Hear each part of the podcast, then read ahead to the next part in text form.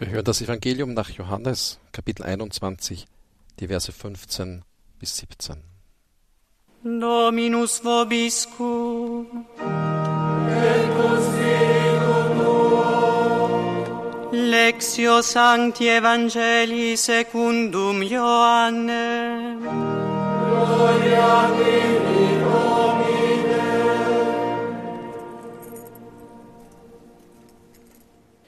In jener Zeit, als sich Jesu den manifestato offenbart und sie gegessen hatten, sagte Jesus zu Simon Petrus, Simon, Sohn des Johannes, liebst du mich mi mehr als diese?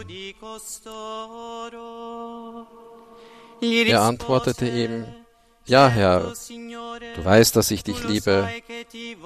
Jesus sagte bene." zu ihm, Weide meine Lämmer.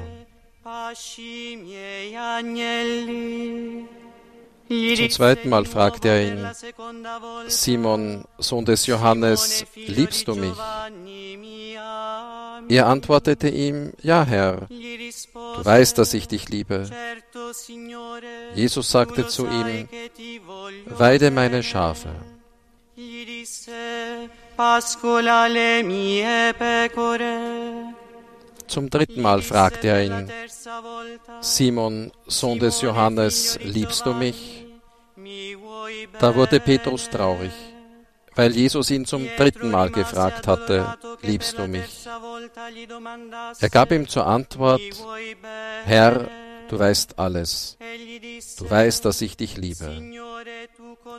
Jesus sagte zu ihm, Weide meine Schafe. Gli rispose Gesù, pasci le mie pecore.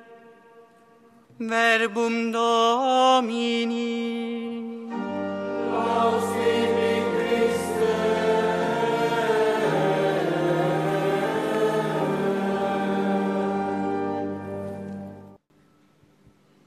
Mi ami?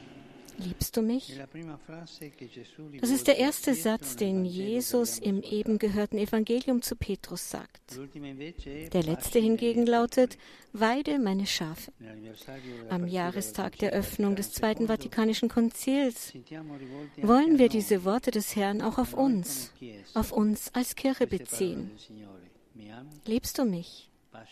Weide meine Schafe. Zuerst liebst du mich. Das ist eine Frage, denn der Stil Jesu ist nicht so sehr Antworten zu geben, sondern Fragen zu stellen, Fragen, die das Leben herausfordern.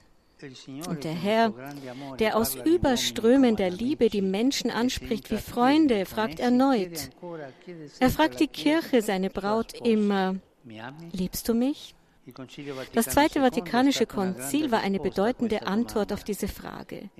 Um ihre Liebe neu zu beleben, widmete die Kirche zum ersten Mal in der Geschichte ein Konzil der Selbstbefragung, dem Nachdenken über ihr eigenes Wesen und ihre Sendung. Und sie entdeckte sich selbst wieder als Geheimnis der Gnade, das aus der Liebe hervorgeht. Sie entdeckte sich neu als Volk Gottes, als Leib Christi, als lebendiger Tempel des Heiligen Geistes. Das ist der erste Blick, mit dem man auf die Kirche schauen muss, der Blick von oben. Ja, die Kirche muss zuerst von oben betrachtet werden, mit Gottes liebenden Augen.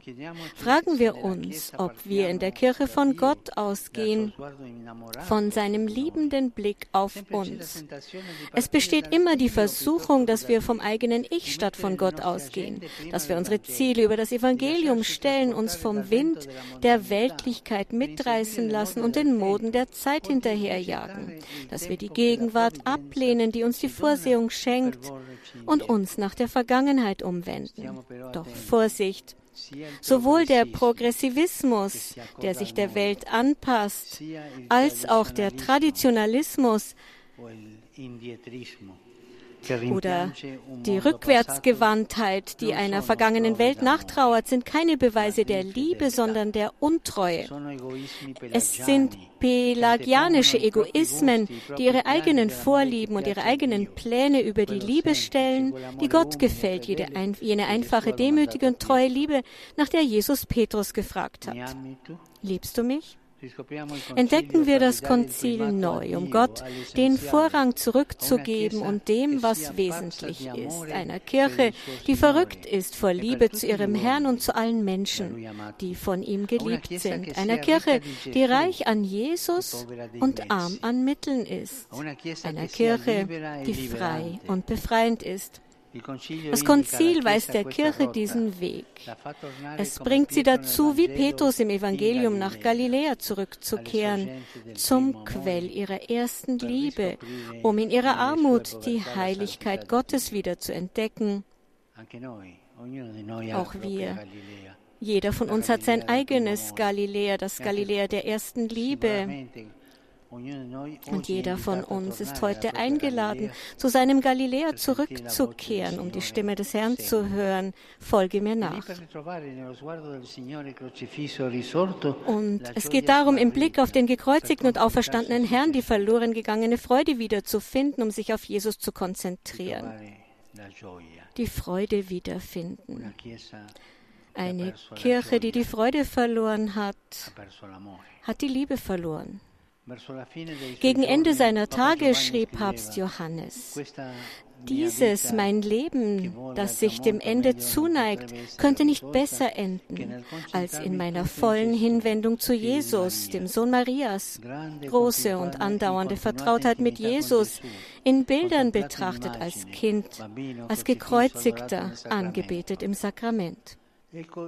Das also ist unser nach oben gerichteter Blick, unsere immer lebendige Quelle Jesus. Das Galiläa der Liebe, Jesus, der uns ruft, Jesus, der uns fragt, liebst du mich? Brüder, Schwestern, kehren wir zurück zum reinen Quell der Liebe des Konzils. Lasst uns die Leidenschaft des Konzils wiederentdecken und unsere Leidenschaft für das Konzil erneuern. In das Geheimnis der Kirche, Mutter und Braut eingetaucht, wollen auch wir mit Johannes dem 23. sagen, die Kirche soll von Freude erfüllt sein. Wenn sie sich nicht freut, verleugnet sie sich selbst, weil sie die Liebe vergisst, die sie erschaffen hat.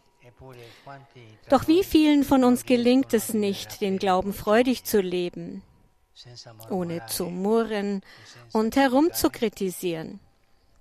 Eine Kirche, die Jesus liebt, hat keine Zeit für Auseinandersetzungen, Gift und Polemik.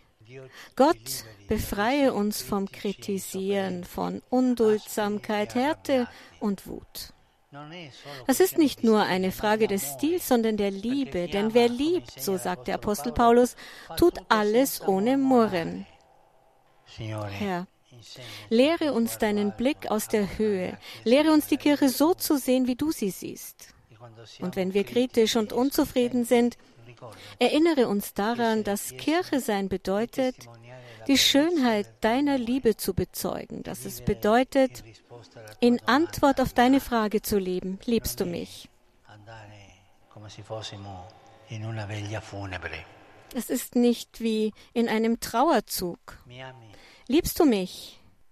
Weide meine Schafe. Das zweite Wort, weiden. Weide. Mit diesem Verb drückt Jesus die Liebe aus, die er sich von Petrus wünscht. Denken wir an eben diesen Petrus. Er war ein Fischer, der Fische fing. Und Jesus hatte ihn zu einem Menschenfischer gemacht. Nun gibt er ihm einen neuen Beruf, den des Hirten den er nie ausgeübt hatte. Und das ist ein Wendepunkt. Denn während der Fischer etwas für sich selbst nimmt, etwas an sich zieht, kümmert sich der Hirte um andere, weidet andere. Darüber hinaus lebt der Hirte mit der Herde. Er nährt die Schafe und hängt an ihnen. Es steht nicht darüber wie der Fischer, er steht nicht darüber wie der Fischer, sondern mittendrin. Der Hirte steht vor dem Volk um den Weg zu weisen. Inmitten des Volkes, und hinter dem Volk, um denen nah zu sein, die hinterherhinken.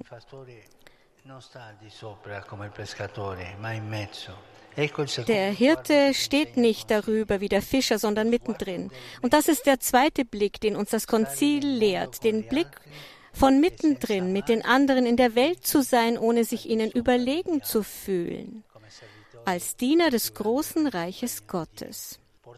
Die Frohbotschaft des Evangeliums in das Leben und die Sprache der Menschen hinein zu übertragen, ihre Freuden und Hoffnungen zu teilen. In der Mitte des Volkes stehen und nicht über dem Volk. Das ist die schlimme Sünde des Klerikalismus, die die, die Schafe tötet, sie nicht führt, sie nicht wachsen lässt, sondern sie tötet. Wie aktuell ist doch das Konzil? Es hilft uns, der Versuchung zu widerstehen, uns in den Schutz unserer Bequemlichkeit und unserer Überzeugungen einzuschließen, um den Stil Gottes nachzuahmen, den der Prophet Ezechiel uns heute beschreibt. Das Verlorene werde ich suchen, das Vertriebene werde ich zurückbringen, das Verletzte werde ich verbinden, das Kranke werde ich kräftigen. Weide. Die Kirche hat das Konzil nicht abgehalten, um sich selbst zu bewundern, sondern um sich zu verschenken. Tatsächlich existiert unsere heilige hierarchische Mutter, die aus dem Herzen der Dreifaltigkeit hervorgegangen ist, um zu lieben. Sie ist ein priesterliches Volk. Sie braucht sich nicht vor den Augen der Welt auszuzeichnen, sondern sie muss der Welt dienen.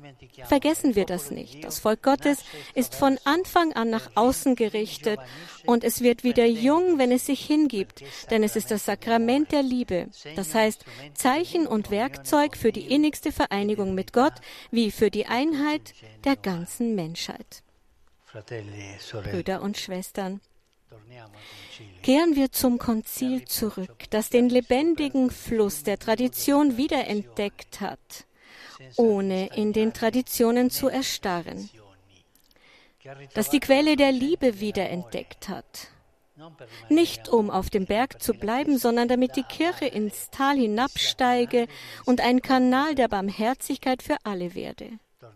Kehren wir zum Konzil zurück um aus uns selbst herauszugehen und die Versuchung der Selbstbezogenheit zu überwinden.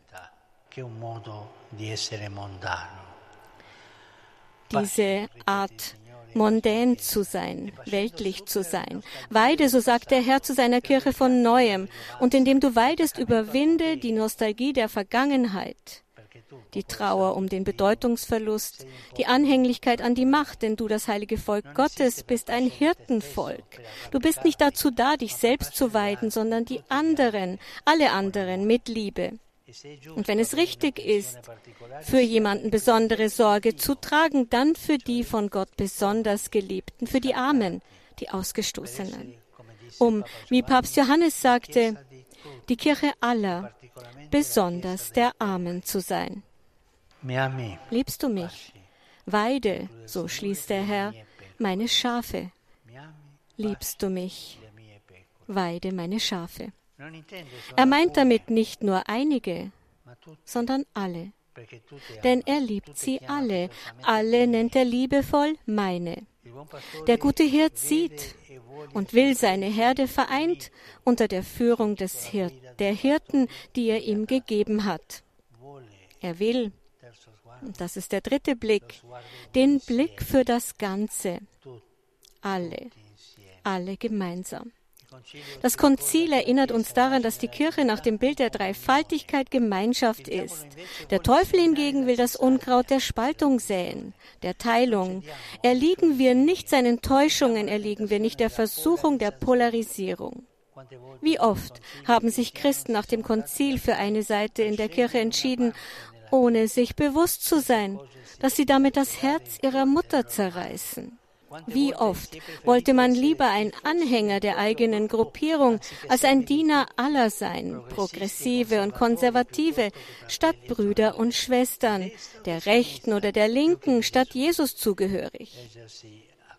Sie haben sich als Hüter der Wahrheit oder Solisten des Neuen aufgespielt, statt sich als demütige und dankbare Kinder der heiligen Mutterkirche zu sehen.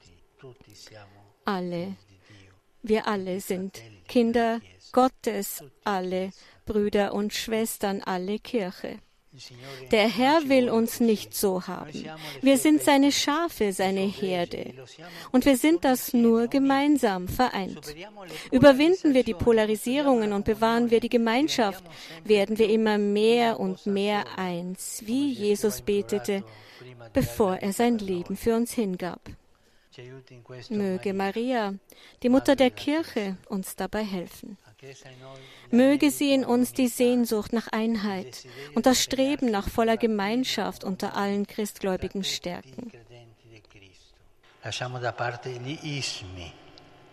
Lassen wir die Ismen beiseite. Die Polarisierung gefällt dem Volk.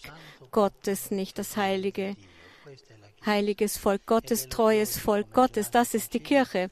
Es ist schön, dass heute wie auch während des Konzils Vertreter anderer christlicher Gemeinschaften unter uns sind. Vielen Dank für eure Anwesenheit. Wir danken dir, Herr, für das Geschenk des Konzils. Du, der dir uns liebst, befreie uns von der Überheblichkeit, der Selbstgenügsamkeit und dem Geist weltlichen Kritisierens. Führe uns aus dem Gehege der Selbstbezogenheit heraus, du, der du willst, dass wir eine geeinte Herde sind. Befreie uns von der teuflischen Finesse der Polarisierungen.